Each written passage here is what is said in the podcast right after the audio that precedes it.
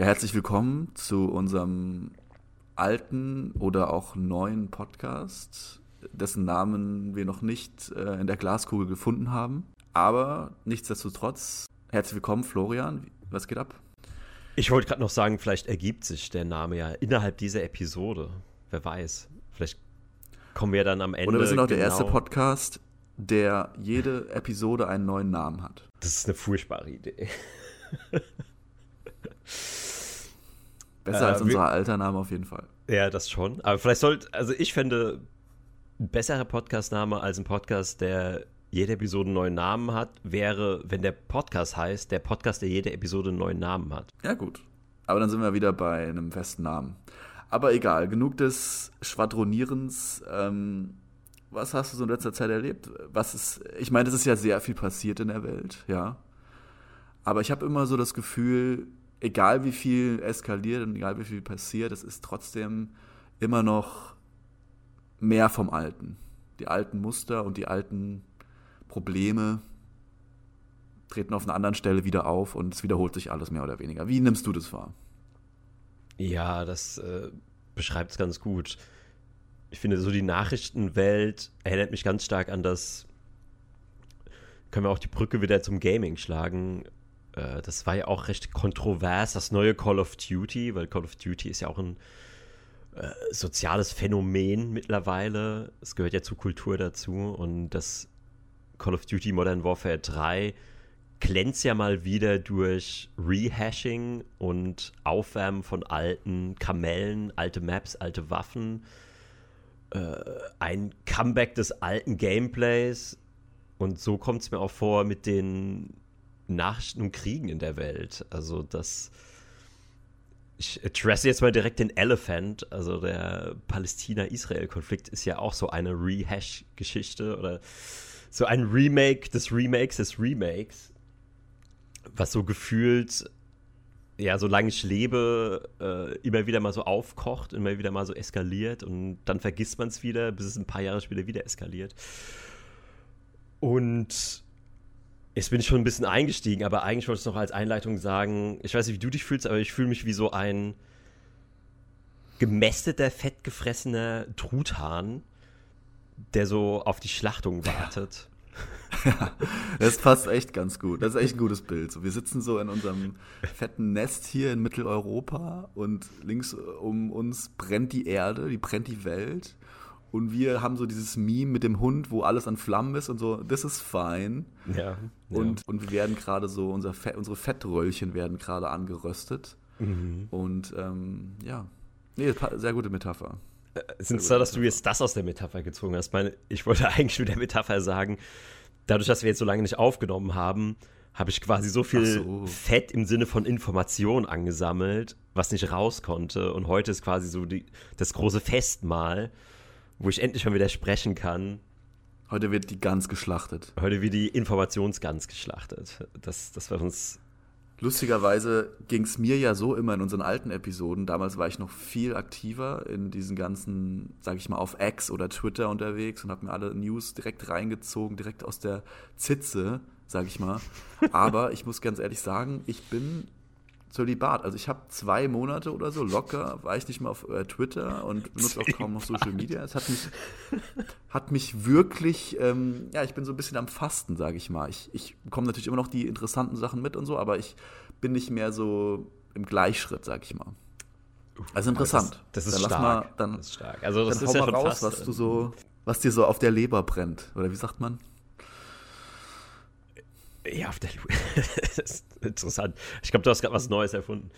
Äh, nee, ich bin jetzt eigentlich auch ganz neugierig äh, auf dein Erlebnis, weil das ist ja erstens beeindruckend, dass du quasi so entsagt hast, dass du in diesen Zölibat gegangen bist, gefastet. Und zum anderen würde ich jetzt erwarten, dass es dich ja der Erleuchtung auf jeden Fall näher gebracht hat. Und ich, ich glaube, mit zwei Wochen ohne Social Media kommst du der Wahrheit näher als ja. irgendwie anders. Ähm, aber ja, was bei mir so passiert, also ich habe jetzt weder gefasst noch habe ich jetzt so einen redaktionellen Deep Dive gemacht, wie man es jetzt als Recherche- und News-Podcast erwarten würde. Obwohl wir das ja eigentlich nie waren, oder? bin ich mir jetzt nicht mehr so sicher, was wir eigentlich waren. Ähm, aber ich habe es einfach versucht, mit Moderation zu machen. Äh, immer mal hier mir ein bisschen was gegeben und wenn dann aber mein Interesse geweckt war, habe ich das eine oder andere dann auch mal einen Artikel gelesen.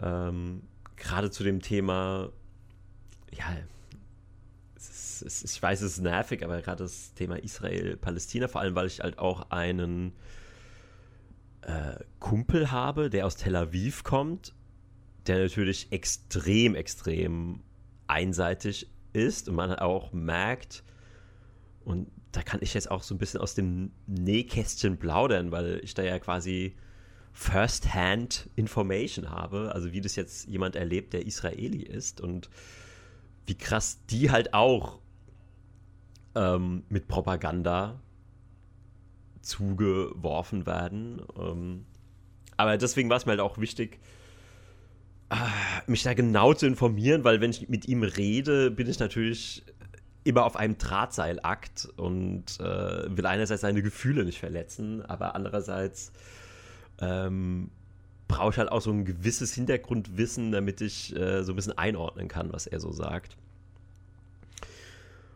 Und ja, das kann ich mir gut vorstellen.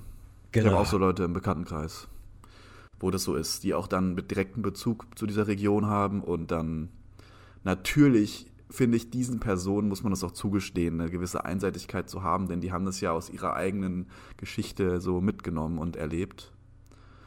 Und ähm, ja. genauso wie du einem Ukrainer nicht vorwerfen kannst, dass er einseitig ist gegen Russland. Ich finde, ein Ukrainer, der Flüchtling ist und weiß ich nicht, sein Land angegriffen wurde, der darf ruhig sehr einseitig sein. Oder ein Israeli, ja. Aber ähm, ja, man darf halt nicht da stehen bleiben. Ich glaube, dass das, was ja gerade wieder mal passiert, dass auch die Medien wieder mal mehr oder weniger im Gleichschritt die israelischen Flaggen hochhalten und ähm, sehr extrem sozusagen wieder mal einseitig berichten. Und ähm, das soll nicht das Leid von der einen oder der anderen Seite verharmlosen und nicht die Gräueltaten der einen oder anderen Seite verharmlosen. Aber ähm, das tut es ja im Endeffekt. Also du verharmlost ja eine Seite komplett und äh, verteufelst eine andere Seite komplett. Und das ist ja eigentlich wieder mal das gleiche Muster, ja. Deswegen finde ich das auch das, was mich bei diesem Fasten so ein bisschen ähm, dazu inspiriert hat, zu fasten, sage ich mal, war halt auch genau dieser Punkt, dass man eben nach einer Weile so ein Muster erkennt bei all diesen Posts und all diesen Mini-Informationen, diesen Snippets, die du bekommst, äh, sagt halt die eine Seite immer das und die andere Seite sagt immer das und, du, und ich, das ist alles schon vorhersehbar. Also ich weiß schon, was derjenige sagen wird zu dem Thema X. Hm. Und das ging so weit, dass ich eigentlich im Endeffekt das schon in meinem Kopf durchgespielt habe. Die ganze Diskussion und alle Argumente und alle Für und Wider und alle äh, Framing-Begriffe und alle Taktiken, sich gegenseitig zu diskreditieren und was weiß ich. Und deswegen bin ich dann an so den Punkt gekommen, ich kann mir das eigentlich auch sparen, weil das läuft eh schon in meinem Kopf ab und ich kann das schon antizipieren und habe schon diese Mustererkennung drin sozusagen. Ich wollte um, das ähm, nur ergänzen, weil du hast ja gerade hast ja gerade von deinem Kumpel erzählt aus ähm, Tel Aviv. Genau, und jetzt werde ich vielleicht, was ich jetzt gleich sagen werde, schockieren, aber ich habe versucht, so neutral wie möglich äh, mich zu informieren ähm, auch aus verschiedenen Quellen. Und im Gegensatz zu vielen anderen Konflikten, ja, zu vielen anderen Konflikten, bin ich zum Fazit gekommen, dass in diesem Konflikt die Israelis doch eher die Guten sind. Oder die mhm. Guteren. Die Guteren. Genau, das Gute. Die Guteren. ähm, weil jetzt, ich finde gerade so im Gegenzug zu ähm, Ukraine und Russland, wo ja extrem einseitig berichtet wird und alles nur pro Ukraine ist, wo ich sagen muss, ich finde, die geben, diese Länder geben sich einfach gegenseitig fast gar nichts. Also das sind kulturell sind die auch sehr nah, das wollen die jetzt natürlich nicht hören, aber auch sowas Korruption und Skandale und wie sie mit Menschen Du meinst umgehen. jetzt Ukraine oder Israel? Ja, ich, ich meine ich mein Ukraine und äh, Russland Aha. jetzt gerade. Und ich finde, da ist es viel schwieriger zu sagen, okay, da gibt es jetzt einen guteren einen, der einen zu dem man eher halten kann, weil da, da finde ich, kann man echt so fast gar nichts zu sagen. Also kann man nur sagen, okay, das ist halt so, ich hatte mal so diese Analogie im Kopf. Im Endeffekt, stell dir vor, du bist jetzt irgendwie in Los Angeles und da gibt es jetzt die Bloods und die Crips. Das sind zwei Gangs. Mhm. Und die machen beide ihre krummen Geschäfte, die haben beide, äh, sind beide kriminell.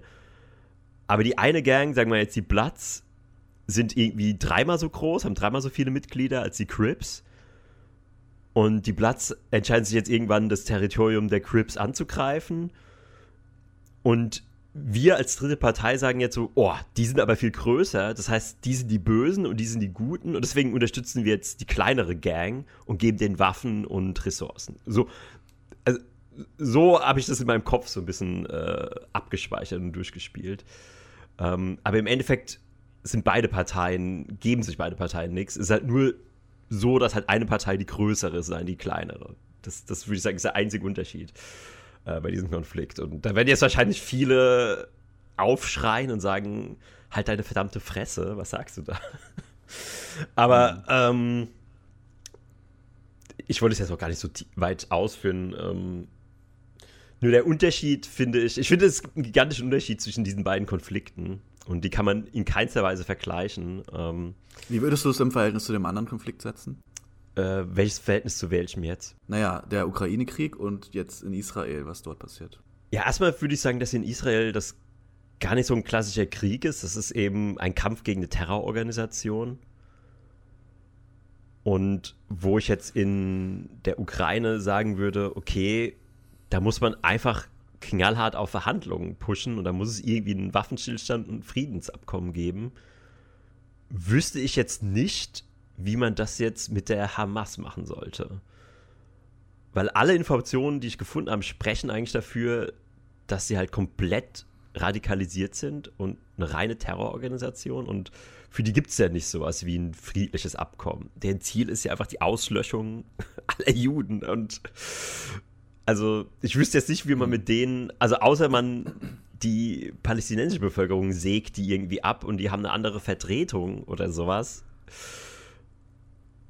Aber ich. Also ja. ich will jetzt mal Devil's Advocate spielen. Ja, ich sehe da eine leichte bitte. Parallele zu dem zu der ukrainischen oder westlichen Einstellung, äh, zerstöre alle Russen oder töte alle Russen. In dem, was ich jetzt gerade sage. In dem, was die Hamas sagt. Über die Juden. Es ist nicht genau das Gleiche. Und man muss um ein, zwei Ecken denken. Aber ich, ich sehe eine leichte Parallele, denn. Einfach, ich ja, glaube, aus dem historischen Kontext. Aus dem historischen Kontext so mhm. ganz kurz, weil, wenn mhm. du das mal überträgst, war ja früher Palästina, war die Ukraine, ja. Im im, wenn du das überlegst, es war ja bis in den 50er Jahren war das ja Palästina. Und dann hat ja der israelische Staat sich dort in diesem Land gegründet und hat gegen die Palästinenser gerichtet. Und das ist ja mhm. nichts anderes als das, was Putin mit der Ukraine versucht hat, beziehungsweise je nachdem, wie man aus welcher Seite man argumentiert, ja. Aber wenn du jetzt, mhm, mhm.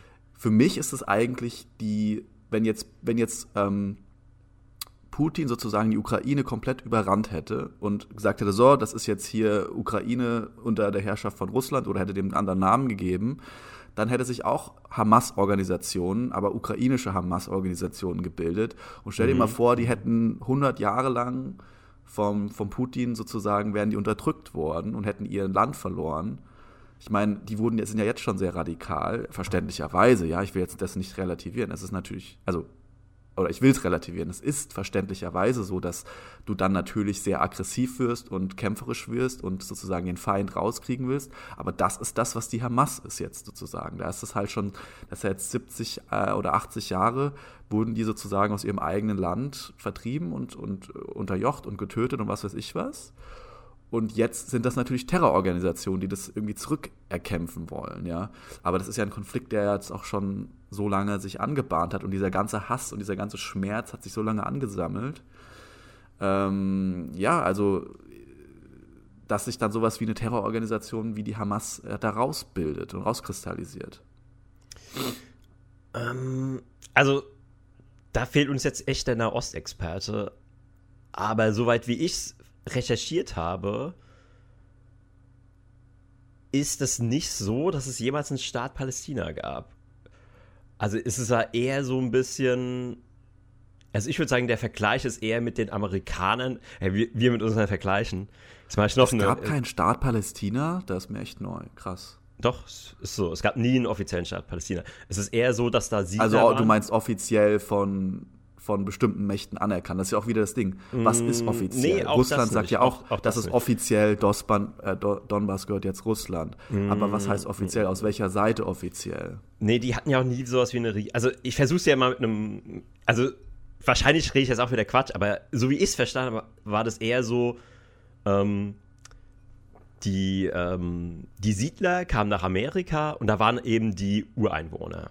Und die Ureinwohner, es gab ja auch keinen Indianerstaat, jetzt entschuldige, dass ich das jetzt so plakativ und bescheuert sage. Ja gut, aber wenn du es so machst, dann ähm, macht das natürlich Sinn. Dann war das kein offizieller Staat, die Indianer hatten keinen offiziellen Staat und deswegen durften sie ausgerottet werden. Aber das ist ja im Endeffekt. Nee, so will ich es ähm, nicht sagen. Ich will nur sagen, das war halt so, die haben da gesiedelt und die waren da und die Israelis kamen und haben die dann quasi in Reservate gesteckt. Und ein großes Reservat ist eben der Gazastreifen. So, also so habe ich es verstanden. Also es gab aber nie sowas wie, dass die gesagt haben, okay, das ist jetzt ein Staat und wir übernehmen den. Sowas nicht. Da waren einfach Siedler und die haben diese Siedler halt verdrängt. Was jetzt auch nicht besser ist, sag ich ganz ehrlich. Aber ähm, ich wollte nur diese Feinheit rausarbeiten, dass es da nie einen legalen Staat gab. Okay, okay. Aber okay, dann kann man ja auch argumentieren, ja, aber warum ist dann Israel ein legaler Staat und so weiter und so fort. Also ja. Äh, ich habe mir auch so ein bisschen historische Sachen angehört und geguckt, wie das eigentlich entstanden ist und so weiter, aber das ist halt dann die Grauzone, wo du sagen kannst, warum hat die eine Nation das Recht, die andere Nation zu verdrängen und oder, oder andersrum, ja. Also äh, ja. Aber, Gut, aber da müssen wir auch ähm, das Thema Verdrängen, da müssen wir aber auch sagen, dass es da von Anfang an Angebote gab für eine Zwei-Staaten-Lösung und die immer von der palästinensischen Seite abgelehnt wurde. Also das müssen wir auch knallhart sagen, weil das sind auch Fakten, die äh, zuletzt war das irgendwie mit Clinton sogar, äh, gab es sozusagen mit Präsident Clinton ähm, den Versuch und gut, es kann jetzt auch sein, dass die Informationen, die ich habe, auch wieder westlich geprägt sind und dass es nicht so einfach ist, dass einfach nur, vielleicht war es auch einfach ein Scheißdeal und deswegen haben die, die arabische Seite abgelehnt, aber ich weiß, es gab mindestens. Also China zum Beispiel, das habe ich dir ja gezeigt, mhm. erkennt den israelischen Staat nicht als israelischen Staat an. Also auf, aus offizieller ja. chinesischer Lehre gibt es Israel gar nicht. Und die können auch sagen, ja, aber das ist kein offizieller Staat, das ist gar nicht legitimiert. Du sagst jetzt aber, Palästina ist, Palästina ist kein offizieller Staat gewesen. Also, weißt du, wie ich meine? Also es kommt immer auf die Perspektive, glaube ich, an. Wer gerade sozusagen das Narrativ mhm. dir gibt. Äh, Fakt ist, dass ja, da gut, einfach zwei äh, Nationen waren und die eine Nation hat die andere versucht zu verdrängen oder hat, hat gegen die gekämpft. Ja? Und wenn die dann sagen, wir wollen das nicht oder wir wollen uns nicht aufsplitten, okay, das kann, kann man jetzt auffassen, wie man möchte, aber ich glaube, es geht ja im Endeffekt um Bevölkerungsgruppen, die sozusagen seit hm, ja, hm. ganz langer Zeit äh, im Konflikt miteinander sind. Ja. Und ähm, ja. Aber die, die Frage ist halt, warum kommen die generell nicht miteinander aus? Weil es ist ja auch so de facto so, dass dieses Gebiet, wo jetzt die Israelis leben, da haben ja auch schon immer Juden gelebt. Also das kann man ja auch nachweisen mit Ausgrabungen mhm. und äh, Fundstücken und so weiter. Also es ist ein uralt, uralt, es geht tausend Jahre zurück, haben da schon jüdische Siedler gelebt. Ähm, aber da haben halt schon immer in diesem Gebiet halt jüdische Gruppen und islamische Gruppen irgendwie zusammengelebt. Mhm. Und ich glaube, das Grundproblem ist, wem gehört es? Weil eigentlich gehört es, glaube ich, beiden. beiden Bevölkerungsgruppen. Aber die kriegen es halt nicht hin, da friedlich zusammen zu leben. Und das ist halt irgendwie das Grundproblem, oder? Also darauf läuft es, glaube ich, im Endeffekt hinaus. Und er ist so die Frage, warum, warum können die sich also, so ein bisschen wie jetzt bei uns, wenn jetzt die evangelischen und die katholischen, ich glaube, gab es da nicht sogar mal einen Krieg? Sag mal, wir leben jetzt alle hier in Deutschland und äh, die Katholischen würden irgendwann sagen so, nee, das gehört aber uns, nee, das Gebiet von die Deutschland. Die Christen sind doch nach in Israel eingefallen, oder nicht? Haben, waren, da nicht? waren da nicht die Kreuzzüge? Sind die da nicht reingefallen und haben da äh, sozusagen die Leute beglaubigt, in Anführungsstrichen? Ja, die Christa da auch irgendwann noch mal mit äh, rumgefuhrwerkt, aber ich glaube, das ist, das ist ja jetzt erstmal lange vorbei. Die sind doch nach Jerusalem und so und haben da, weil die, weil das natürlich in der Bibel steht, das ist ja, weil die Christen Land, ist ja auch für sich beanspruchen. Ja. Genau, genau, das war, ist ja eigentlich dieser sehr konzentrierte Ort, wo die meisten Glaubenskonflikte und Glaubenskriege herrschten. Ne? Also das kann man ja so zusammenfassen eigentlich. Es ging ja, immer um halt Glaubenskonflikte. Die, ja, weil halt die drei großen Religionen, jetzt irgendwie Judentum, Islam und Christentum, alle nicht kapieren, dass sie im Endeffekt alle die gleiche Religion sind, nur dass halt unterschiedliche ja. Leute aufgeschrieben haben. Nur, dass sie anderes Marketing haben. Aber sonst ist Marketing, genau gleich. Ja, genau. Ähm, was ja auch dafür spricht, weil, das, weil die ja alle da diesen Urspr Ursprung in Jerusalem haben. Naja, also. Ja, also.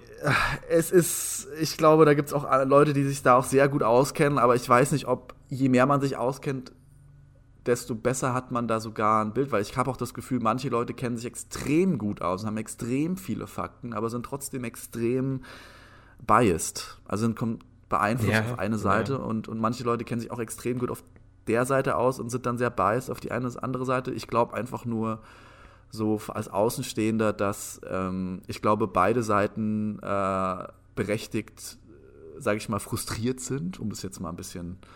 okay, ja. Äh, Man merkt ja auch in unserer Diskussion. Also, ich glaube, wir können so zusammenfassen: It's complicated. Wie der Beziehungsstatus ja.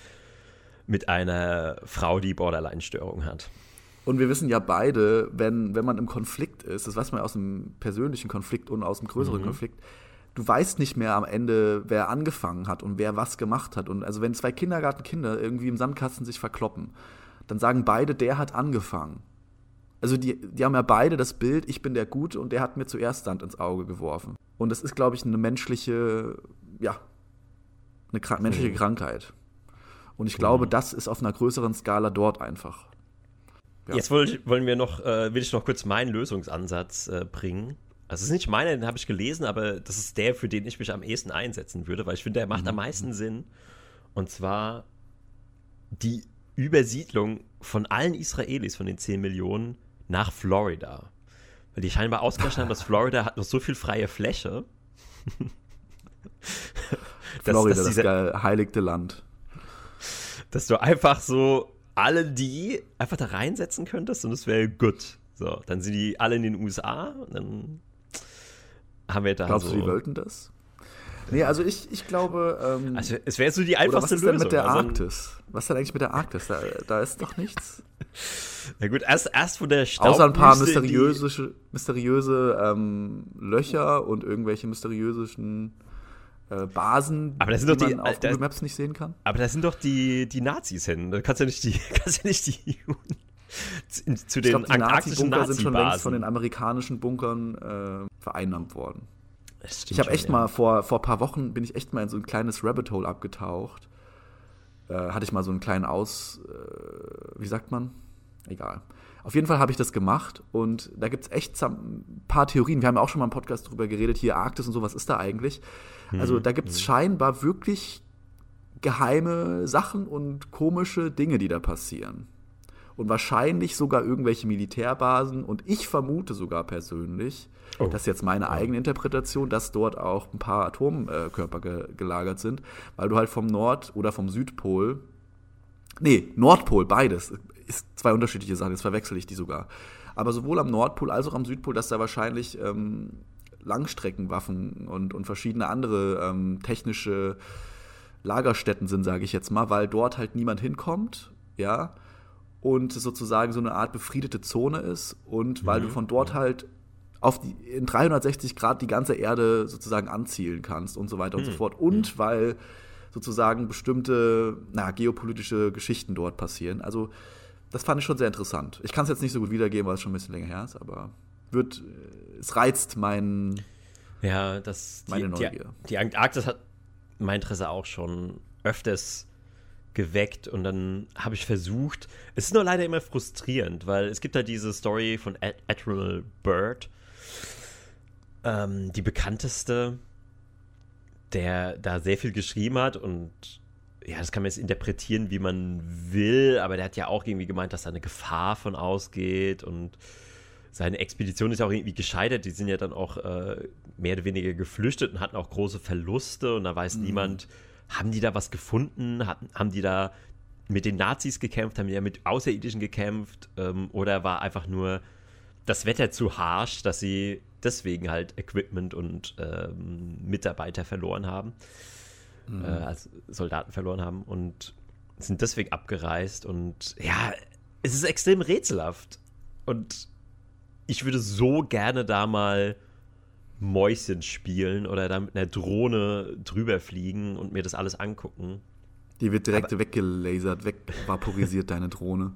Aber äh, ja, ich glaube auch, dass es hochinteressant ist. Ähm, aber das, das ich wünschte, ich könnte das, mich jetzt noch besser daran mhm. erinnern, aber es waren echt gute Punkte, die diese Person auch gebracht hat und hat auch bestimmte Sachen in Verbindung gebracht und dies und das und jenes. Aber es würde ja auch so generell einfach Sinn machen, wenn du jetzt das Spiel Risiko vorstellst, ja, und alle mhm. kloppen sich auf den ganzen Kontinenten und ja, dies und das und jenes und du sitzt einfach oben oder unten, je nachdem, in der Arktis oder am Nordpol und hast da deine entspannte Zone und kannst alles überblicken. So, es wird schon Sinn machen. Weg, ja, weg von allem, weg von jedem jetzt, Radar, weg von jeder Kamera. Du sagst jetzt so einfach entspannte Zone, weil ich glaube, was jetzt gegen deine Theorie spricht, ist, dass die Bedingungen da absolut unmenschlich sind. Das, das ist fast so, als würdest du eine Basis auf dem Mond haben. Und ich glaube, aber die haben das ja unter der Erde, glaube ich. Ich glaube nicht, dass sie das, ja. die, dass sie dann Haus bauen. Ich glaube, wenn du das unter der Erde machst, dann. Gut, möglicherweise, möglicherweise.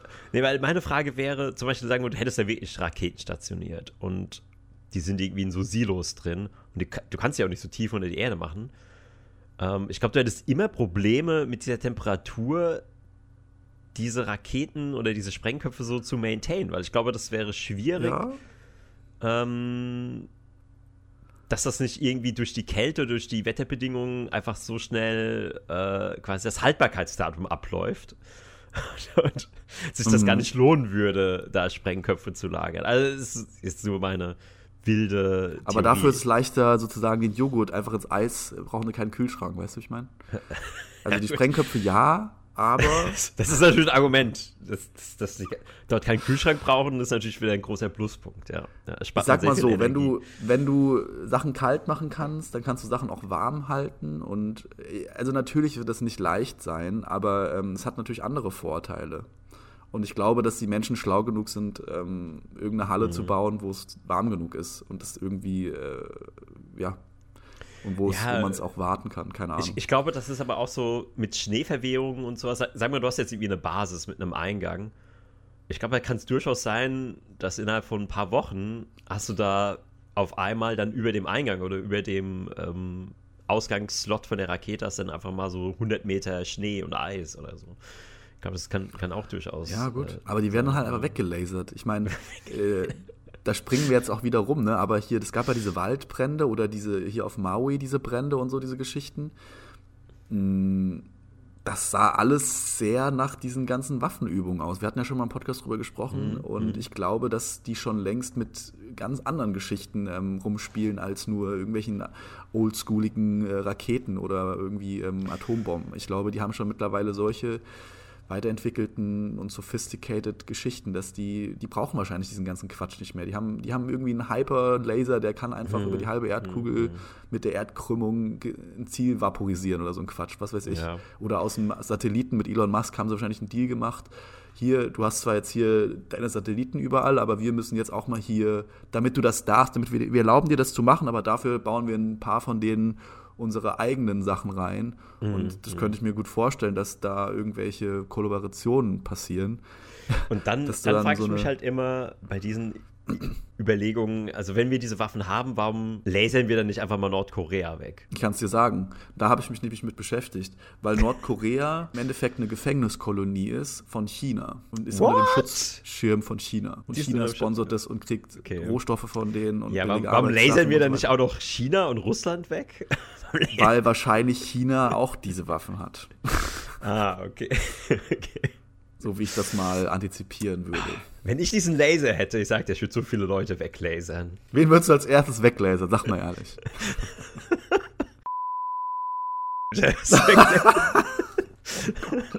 das war, war das jetzt Wenn ein Aufruf zu Gewalt? Dafür können wir ins Gefängnis kommen, Digga. Hier wird jetzt ein ganz anderer Wind. Ja, das war jetzt das Aber war das Satire. Satire, Hallo. Satire, Satire. Warnung, Satire. Aber übrigens zählt auch nicht mehr das Satire-Argument, ne? Weißt du, ob du von Tim. Tim Kellner mitbekommen hast? Der macht ja immer, der nennt ja immer die nigerianische Scheißhaus-Expertin, weil die damals dort ähm, irgendwelche Klos gebaut hat oder so. Auf jeden Fall war der jetzt vor Gericht und wurde, ist ja ein Satiriker, ne? Ja, Aber der wurde ja. trotzdem, muss irgendwie Strafe zahlen und muss trotzdem, ähm, scheißegal, es zählt nicht mehr. Also Satire, da, darfst auch keine Satire mehr machen, wenn es gegen Annalena Baerbock geht. Eieieiei. Das ist ja mal eine News. Da haben wir noch gar nicht drüber geredet. Ähm, nee, aber ich sag dir noch meine Theorie, warum nicht einfach ähm, Russland weggelasert wird. Nicht, weil die auch den Superlaser haben, sondern ich glaube ja, dass diese Konflikte, die uns so als Theaterstück vorgeführt werden, wo die mit ihren mittelalterlichen Waffen kämpfen, was ja wirklich, weil es ja wirklich seltsam war. Ich meine, diese ganzen Waffen, die jetzt zum Beispiel in der Ukraine eingesetzt werden oder die generell wir so sehen, mit Bomben, Raketen und Triebwerken, die gab es im Endeffekt schon im Zweiten Weltkrieg. Oder da wurden sie gerade entwickelt. Im Ersten Weltkrieg. Die entscheidenden Sachen im Ukraine-Krieg, also diese ganzen, diese zermürbenden Kämpfe, die dort jetzt, wo sich sozusagen festgesetzt Mhm. hat, das ist eins zu eins das, was im Ersten Weltkrieg, dieser Zermürbungskrieg in diesen Ja, dieser- Schützengräben, wo stimmt, die sich ja, gegenseitig ja, hast zermörsert haben und zer, Ja. dieser Fleischwolf, das ist eins zu eins, wie vor 100 Jahren kämpfen die gerade. Ja, ja, das ist verrückt. Das ist absolut verrückt. Ähm, Und ich glaube auch, du hast einen Punkt. Ich glaube, dass die sozusagen diesen ganzen krassen Scheiß zurückhalten und, und, das, und das menschliche Opfer und die alten. Ich glaube nämlich auch, dass sie noch unglaublich viele alte Waffen einfach rumliegen haben. So generell. Und dass Ja. sie erstmal sagen, die Ja. verfeuern wir jetzt erstmal. Die, Ja. die hauen wir jetzt erstmal alle rein. Da sind wir wieder feuern beim- auch erstmal alle. beim Mindesthaltbarkeitsdatum, die laufen bald ab. Ja. Deswegen müssen jetzt. Und in der Zukunft brauchen wir die eh nicht mehr, deswegen lass sie jetzt erstmal mit Mörsern und Maschinengewehren sich gegenseitig zerfleischen und dann gucken wir erstmal weiter. Ja. Nee, aber mein Argument wäre, äh, warum sich jetzt nicht alle mit ihren Superwaffen, weil wir, die haben ja Flugscheiben ähm, und alles mögliche. Sagen wir, die haben die UFO-Technologie und was weiß ich, was für Wunderwaffen. Ähm, ich glaube, dass hinter geschlossenen Türen gibt es gar nicht mehr so diese Konflikte. Da gibt es schon eine Weltregierung und da sind die sich schon alle Ja. einig. Und da gibt es gar keinen Grund mehr für Konflikte. Und diese Bühne mit den Konflikten, die wird nur uns dummen Volk vorgespielt. So ein bisschen 1984-mäßig. Ähm, damit wir Und- richtig spuren und äh, kontrolliert werden und nicht rausfinden, dass es eigentlich eine Weltregierung gibt, die uns schon längst ähm, steuert und das Geld aus der Tasche zieht. So. Also, das hört sich natürlich jetzt unfassbar verschwörungstheoretisch an, aber ich glaube, du hast da echt einen guten Punkt. Ich glaube, dass die deshalb auch niemals diese ganz krassen Waffen zücken werden, sondern die nutzen das als eine Abschreckung, als ein Stalemate, als eine Zwickmühle und sozusagen, ich glaube auch, dass du da echt einen guten Punkt hast und ich glaube, da ist viel Wahres dran, was du gerade gesagt hast. Und es ist eigentlich ein, ist eigentlich ein krasser, krasser, krasser, krasser Punkt. Ja, was mich zum Beispiel auch immer gewundert hat, ähm, weil klar, wir machen irgendwie Sanktionen gegen Russland und äh, da, gibt, da und da gibt es irgendwie Verfeindungen. Aber schau mal auf der ISS und schau mal im Weltraum. Da arbeiten wir ganz normal mit Russland zusammen. Echt? Da, ja. das, sind genauso die Kosmonauten. Da sagt keiner so, ja, der russische Kosmonaut, der muss jetzt aber abreisen. Also, Wow. Ja. beziehungsweise vielleicht, das müssen wir erstmal fact-checken. Ich, weiß- ich habe das nicht geprüft, aber ich, ich meine, so bei den ganzen Weltraumprogrammen, dass ja Russland, China, USA, Europa, da arbeiten ja alle zusammen. Also so auf der ISS. Das wäre eigentlich ein geiler Film. So, es ist so eine internationale ähm, Raumstation, wo so Russen und Deutsche und alle mögliche zusammen sind. Und dann bricht auf einmal unten auf der Erde, während die im Weltraum sind, der Krieg aus. Und was passiert dann da oben? Ja, das ist eine gute Frage. Ich glaube, sobald du mit, ich glaube, sobald du die Erde verlässt und in den Weltraum eintauchst, ändert sich sowieso alles bei dir. Ich glaube, das ist wie so ein Erleuchtungsmoment und dann lösen sich sowieso, allein schon durch diese Perspektivenwechsel, löst sich für dich so dieses Staatendenken auf. Ich glaube, das verlierst du ganz Ja. schnell. Äh, Das Ja. verlierst du ganz, ganz schnell, diese Zugehörigkeit. Und so fühlen sich wahrscheinlich auch die Macht- und Drahtzieher. Klar, denen gehören irgendwelche riesigen Konglomerate und Firmen und sonst was und Banken. Aber die chillen trotzdem mit den reichsten Männern der Welt am Tisch und essen dort Kaviar und, und vergoldete Hummer. äh, Hummer. Ja. Vergoldete Hummer. Ja, aber genau. Ich glaube auch in diesen Kreisen, in denen sich Elon Musk, Jeff Bezos, ich meine, das sind jetzt halt so die amerikanischen, aber da gibt es mit Sicherheit auch ein russisches Äquivalent. Natürlich. Äh, Tchaikovsky Besofjovic oder so. ja, oder einfach Putin selber. Ich meine, Putin, er ist halt irgendwie der Drahtzieher und so. Und ich glaube auch nicht, dass der einfach nur wie bescheiden, wie so mit so seinem Kanzler, dem Äquivalent von einem deutschen Kanzlergehalt, da irgendwie bescheiden in seinem Einfamilienhaus wohnt. Ich glaube schon, dass der, ich meine, selbst Elon Musk hat mal gesagt, dass Putin wahrscheinlich reicher ist als er selber. Weil der ja die ganzen Bodenschätze kontrolliert und die ganzen. Also, ich denke mal, auch so jemand wie Putin wird dann wahrscheinlich mit an so einem Tisch sitzen. Und ich meine, das fand ich auch so geil, ne? Irgendwie vor 20 Jahren, da war ja unser Schröder, ja, Bundeskanzler Schröder, der gute alte mit Schröder. Putin, die waren ja Best Buddies.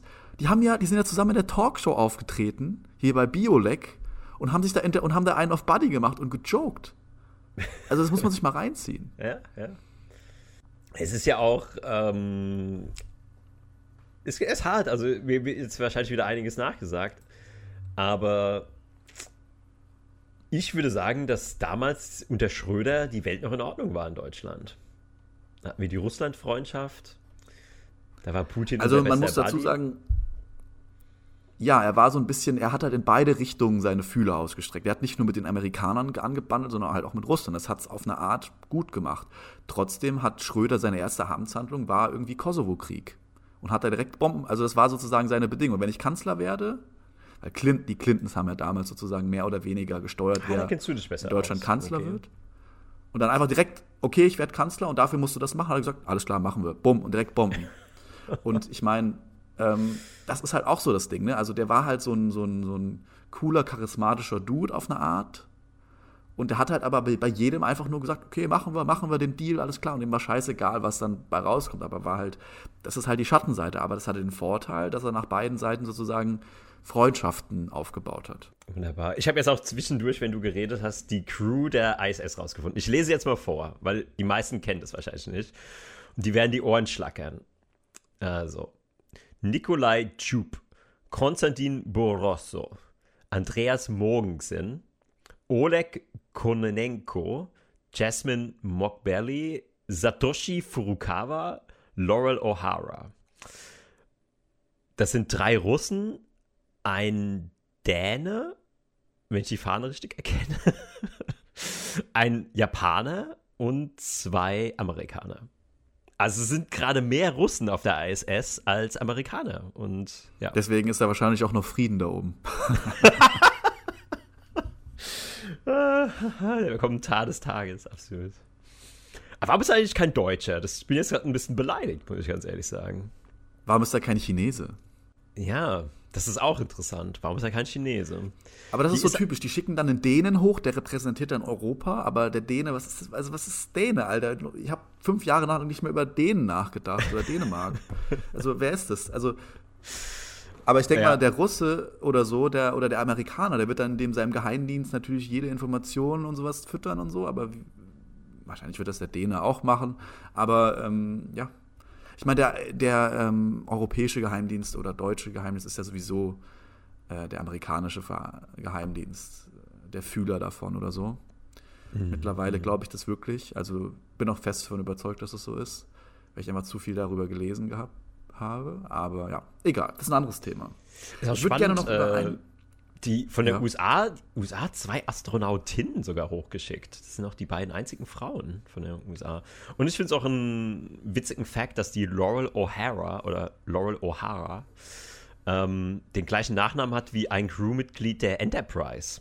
Zufall oder kein Zufall? das haben die bestimmt aus marketingtechnischen Gründen so gewählt. Ja, aber so wie es aussieht, ich kann dir sagen, warum kein Chinese da ist weil hier ist nämlich ein Abkommen der Teilnehmerstaaten und China gehört gar nicht zur ISS.